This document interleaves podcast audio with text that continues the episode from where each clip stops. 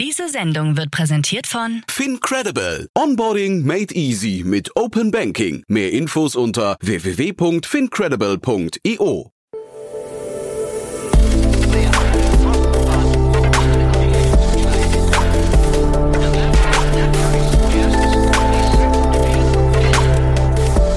Startup Insider Daily. Interview. Herzlich willkommen zu Startup Insider Daily. Mein Name ist Jan Thomas und heute geht's mal wieder um das Thema Energiewende bzw. um die Elektrifizierung von Fahrzeugen. Ich spreche nämlich mit Michael Valentine Urbschad. Er ist Co-CEO und Co-Founder von Easy.Network.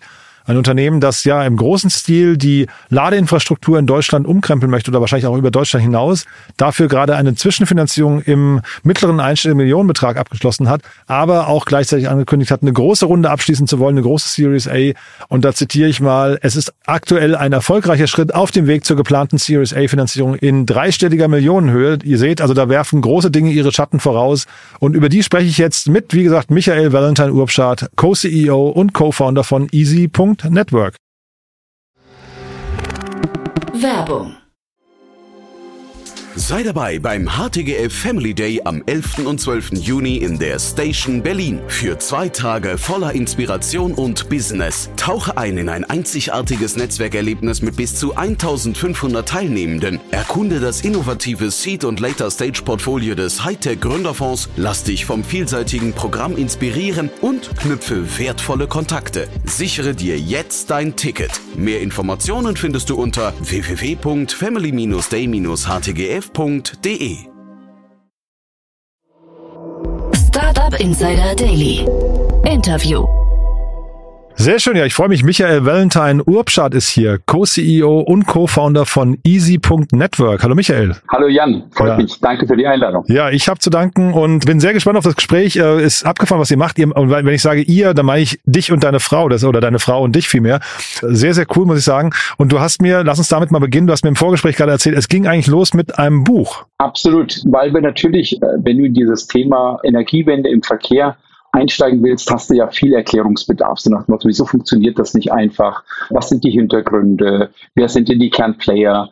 Und dann haben wir irgendwie immer gedacht, meine Frau und ich, äh, die wir am Schluss beide zusammen das Buch geschrieben haben, macht bitte kein Sachbuch. Es muss irgendwie spannend bleiben und dann haben wir daraus einen Öko-Thriller gemacht, der witzigerweise als erster Wurf gut ankam, gut funktioniert hat, bei Amazon beste Bewertung gekriegt hat.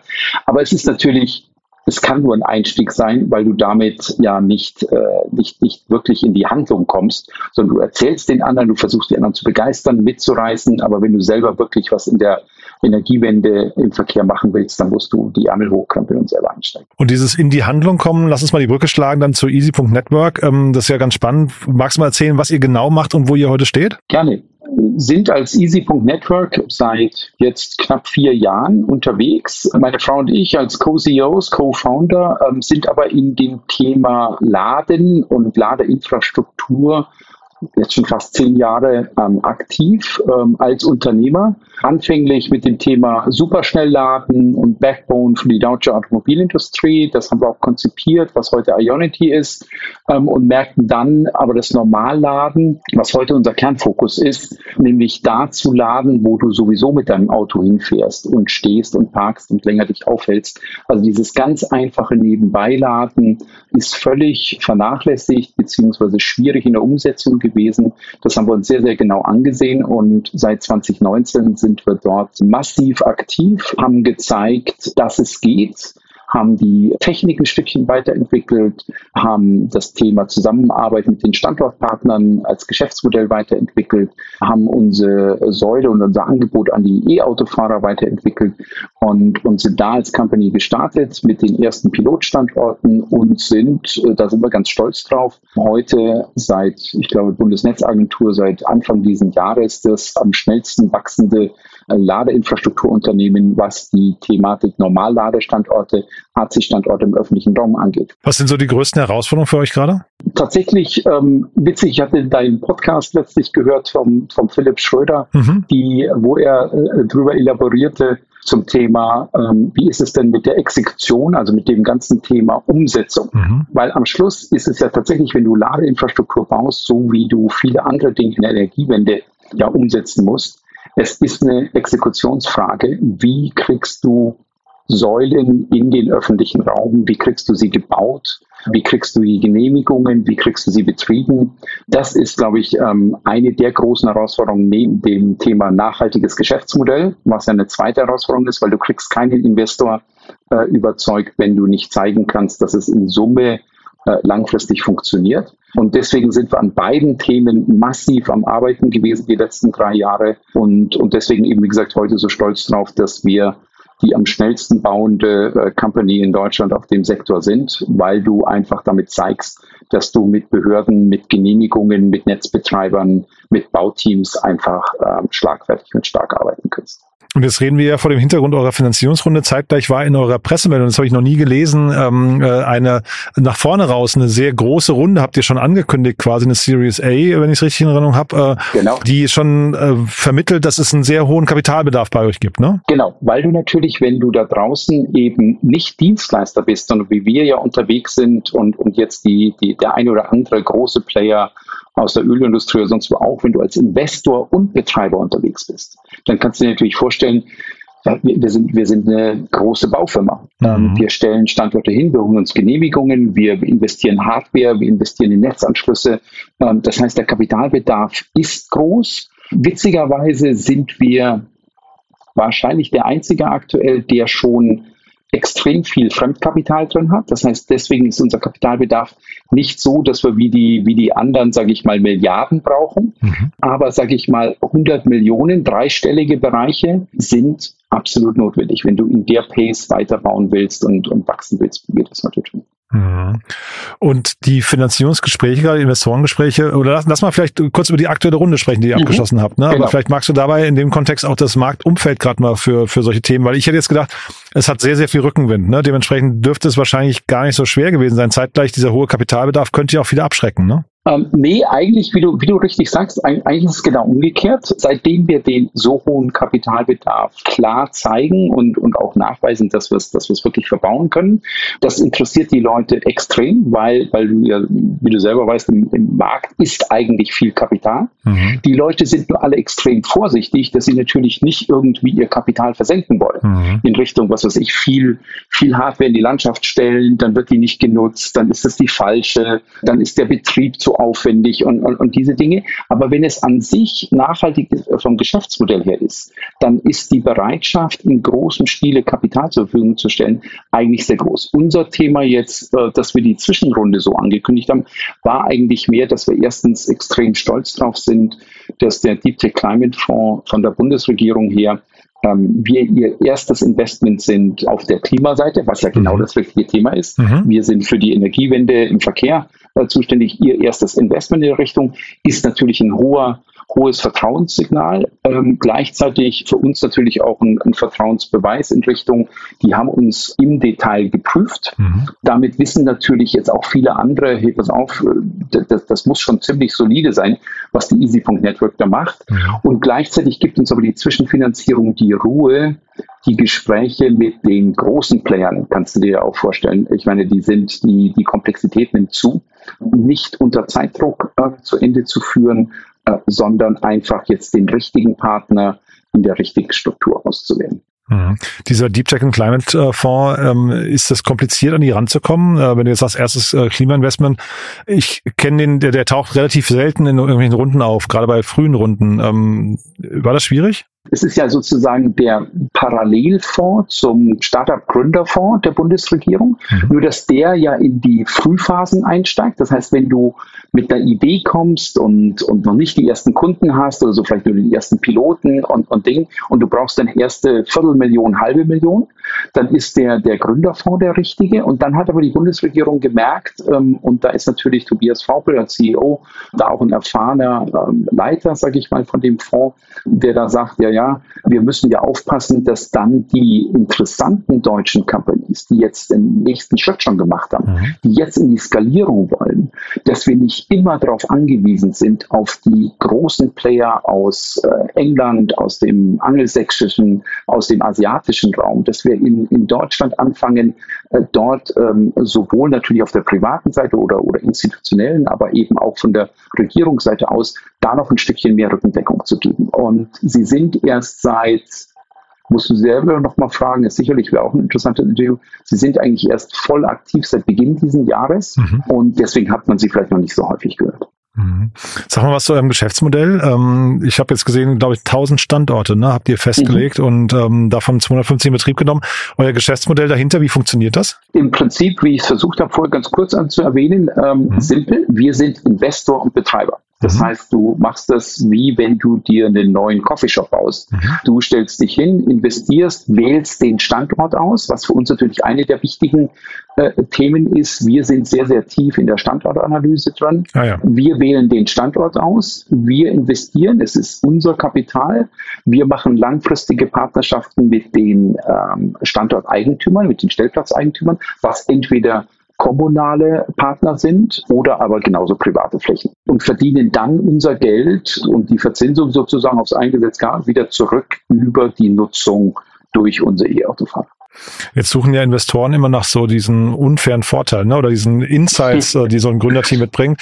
Was ist das bei euch denn? Was sind so eure Kernkompetenzen, die ihr jetzt hier mit an den Tisch bringt? Warum könnten das nicht andere auch? So Standortanalysen stelle ich mir jetzt gar nicht so kompliziert vor. Ja, ähm, ist, ist, ist interessant. Äh, und deswegen hatte ich vorher darüber gesagt, dann wär, äh, ist einfach extrem wichtig, dass man selber in diesem Markt mal ein E-Auto fährt und sieht, wie es da draußen funktioniert. Hm. Witzigerweise ist der heutige, die heutige ähm, Ladeinfrastruktur, die da draußen steht, aus vielerlei Gründen nicht das Gelbe vom Ei. Das wissen alle, das, ist, das fängt an bei dem Thema Bezahlsysteme, das geht über die Zuverlässigkeit, das geht über die ähm, Flächendeckung, das geht über das Finden im Navigationssystem. Da sind so viele Dinge, die nicht funktionieren.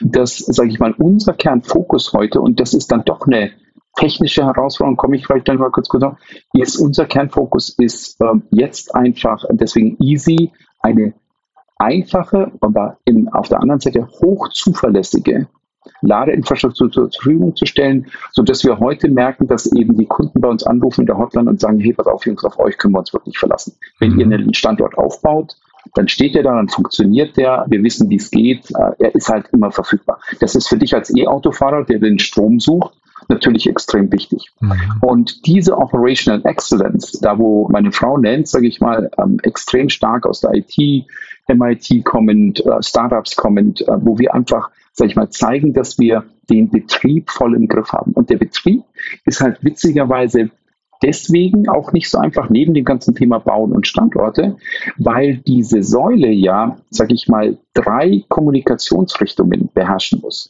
Sie muss einmal mit dem Auto kommunizieren, weil nur so gibt sie dem Auto Strom. Erst wenn das Auto und die Säule sich einig sind, beide, ja, wir können miteinander, das passt auf beiden Seiten technisch, gibt sie dem Auto Strom. Das heißt, da scheitern schon viele Dinge auf der technischen Seite. Das zweite Thema ist, sie gibt aber den Strom nicht her, bevor du nicht über irgendein Bezahlmedium klar kommuniziert hast, ich kann auch wirklich für den Strom bezahlen.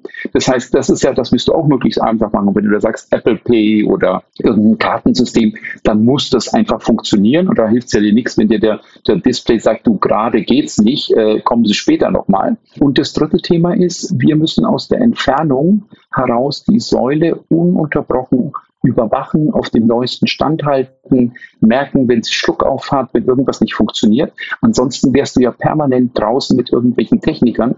Und auch das ist, das ist dieser Zuverlässigkeitsblock. Alle drei Felder müssen funktionieren. Und da wirst du sehen, wenn du draußen selber rumfahren würdest, dass es kaum jemanden gibt, der wirklich alle drei Dinge beherrscht. Und ich versuche mir gerade vorzustellen, was ist denn euer Bottleneck jetzt hinterher? Jetzt habt ihr irgendwann quasi euer, weiß ich, Playbook gefunden. Ist es dann hinterher Standorte oder Kapital oder was oder Personal oder was sind die, was, also du hast ja vorhin auf 1,5 Grad referenziert, da ist es ja eher vielleicht das Personal noch, ne, bei solchen Modellen. Wie ist es bei euch? Ja gut, ich meine, weil du, wie, wie ich vorher sagte, darum hatte ich auf, auf Philipp Schröder nochmal äh, verwiesen an Stelle, mhm. weil wir ja alle merken, es ist am Schluss ein Exekutionsthema. Das heißt, du brauchst das Personal und wenn es nicht das eigene ist, brauchst du zuverlässige Partner. Das heißt, wir, die heute, ähm, sage ich mal, in, in der Hälfte aller deutschen Metropolen schon unterwegs sind mit eigenen Teams, müssen sicherstellen, dass wir ja, natürlich die Standorte finden. Das ist aber, wie du sagst, wenn du mal ein eingespieltes Team hast, wenn du einen Algorithmus hast, eine Software hast, die dir im Hintergrund hilft, dann, dann, dann geht das schon.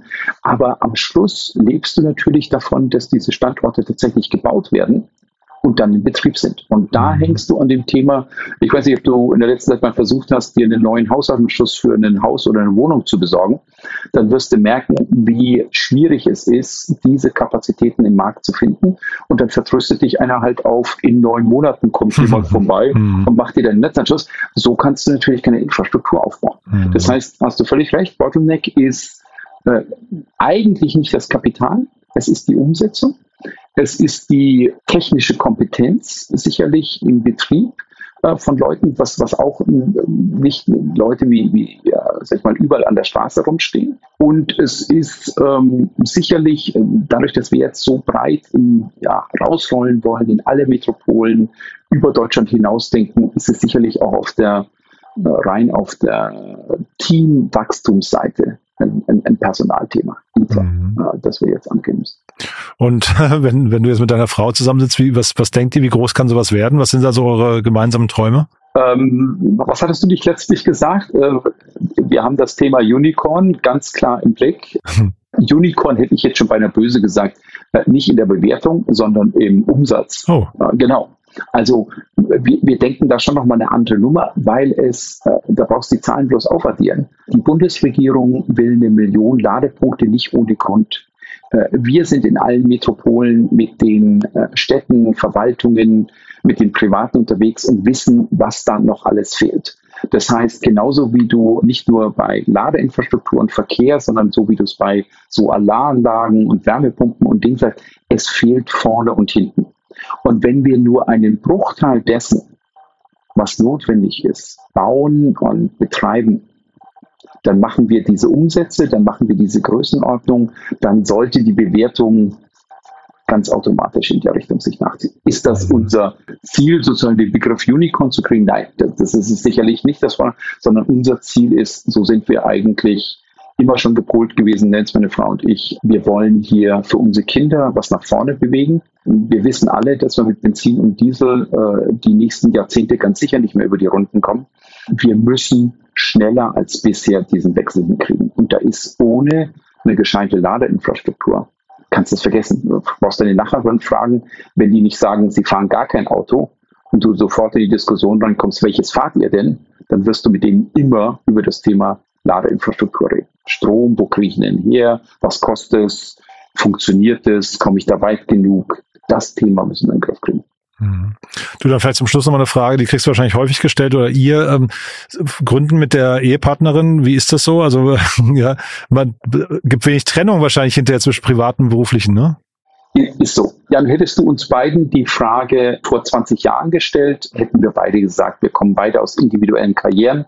Nein, nicht miteinander arbeiten. Kann mhm. gar nicht sein. Mhm. Und dann hatten wir eine Chance, ein erstes Startup selber zu fahren vor 20 Jahren. Und dann habe ich gesagt, pass auf, äh, geht aber irgendwie nicht anders. der eine muss den einen Teil machen, der andere muss den anderen Teil machen in der Frühphase. Und dann habe ich gesagt, ja gut, pass auf, dann probieren wir es mal. Und jetzt schmunzeln wir immer drüber. Du hast natürlich völlig recht, das Thema Trennung zwischen Beruf und Privatleben und Diskussionen, die du morgens im Bett führen kannst ähm, oder abends noch beim Ding, äh, das, das gibt es natürlich. Aber wir haben gelernt, erstens da, sage ich mal, ein Stückchen zu trennen und auf der anderen Seite ein Wahnsinnsvertrauensverhältnis aufgebaut und eine gegenseitige Ergänzung. Sie ist sozusagen, wir sagen es über den Investoren gegenüber, sie ist der Software-Spezialist, ich bin die Hardware-Seite. Ähm, sie ist derjenige, der ähm, IT und Operations und, und Performance und Prozesse im Blick hat. Ähm, ich bin der Typ, der aus dem BMW-Umfeld Hardware bauen, Standorte, Netzanschlüsse, ähm, äh, Städtepartner, Oberbürgermeister, die Vertreter. Und, und, da sind wir so eine gute Ergänzung und gleichzeitig im, im strategischen Umfeld so auf einer gemeinsamen Linie, dass wir es seitdem nicht mehr haben bleiben müssen. cool. Du dann vielleicht, wer darf sich bei euch melden, vielleicht noch zum Schluss? Äh, wie meinst du das? Wer naja, im Sinne von, ja, also invest, äh, du, du sagst ja, Finanzierungsrunde so. steht ins Haus, das heißt Investoren ja. wäre so ein Thema, Personal wäre so ein Thema, ne, je nachdem. Genau, ja. absolut. Wir sind auf, auf LinkedIn-Ding, auf der Webseite siehst du, das Thema Personal ist, wir sind ununterbrochen am Einstellen, ununterbrochen am Suchen ähm, und auf der Investorenseite hey, das wissen die Leute draußen, die, die großen Fonds, die großen Player, äh, wir sind in, eigentlich schon intensiv in Gesprächen. Ähm, wenn der eine oder andere es bis dahin noch nicht mitbekommen hat, gut, dann ist das jetzt vielleicht eine Chance. Aber wie du sagst, äh, wir sind mitten in diesen Verhandlungen. Äh, wir wollen über Weihnachten hinweg vieles geschafft haben auf der Seite, damit wir im Frühjahr mit Power weitermachen können. Aber die, ganz klar, am Schluss brauchst du den einen, der perfekt zu uns passt. Und das ist sicherlich noch ein bisschen harte Arbeit für uns. Super. Michael, du dann vielen Dank, dass du da warst. Ich drücke die Daumen. Ne? Ich bin sicher, wir sprechen uns wieder. Super. Ja, ja, vielen, vielen Dank fürs Interview. Ich wünsche dir einen schönen Abend. Dir auch. Bis dann. Ciao. Danke. Tschüss. Startup Insider Daily, der tägliche Nachrichtenpodcast der deutschen Startup-Szene. Ja, das war also Michael Valentine, Urbschad, Co-CEO und Co-Founder von Easy.Network. Und das war ziemlich interessant, muss ich sagen. Ich habe das noch nie so gesehen, bin aber auch kein Autofahrer und erst recht natürlich kein E-Autofahrer, habe aber die Probleme gerade verstanden, die hier adressiert werden und habe auch die, ja, ich glaube, Schönheit des Geschäftsmodells verstanden. Äh, das kann natürlich groß werden. Dementsprechend bin ich gespannt, ob diese Runde so zustande kommt, wie es hier angekündigt wurde. Ihr habt es gerade gehört, falls ihr jemanden kennt, der oder die sich noch mit äh, Michael oder seiner Frau beschäftigen möchte, auseinandersetzen möchte oder ins Gespräch gehen möchte, dann ist man dort gesprächsbereit. Ich bleibe aber mal gespannt, wann wir hier weitersprechen. Ich fand es auf jeden Fall eine sehr coole Mission und wie gesagt, ein Thema, das totalen Rückenwind hat. Dementsprechend muss man sich wahrscheinlich keine Sorgen machen. Ja, wenn es euch gefallen hat, natürlich wie immer die Bitte gerne weiterempfehlen an Menschen, die hier mal reinhören sollten. Dafür dann vielen Dank an euch. Ansonsten euch einen tollen Tag und vielleicht hören wir uns nachher nochmal wieder und fast nicht nachher, hoffentlich spätestens morgen. Bis dahin, alles Gute. Ciao, ciao.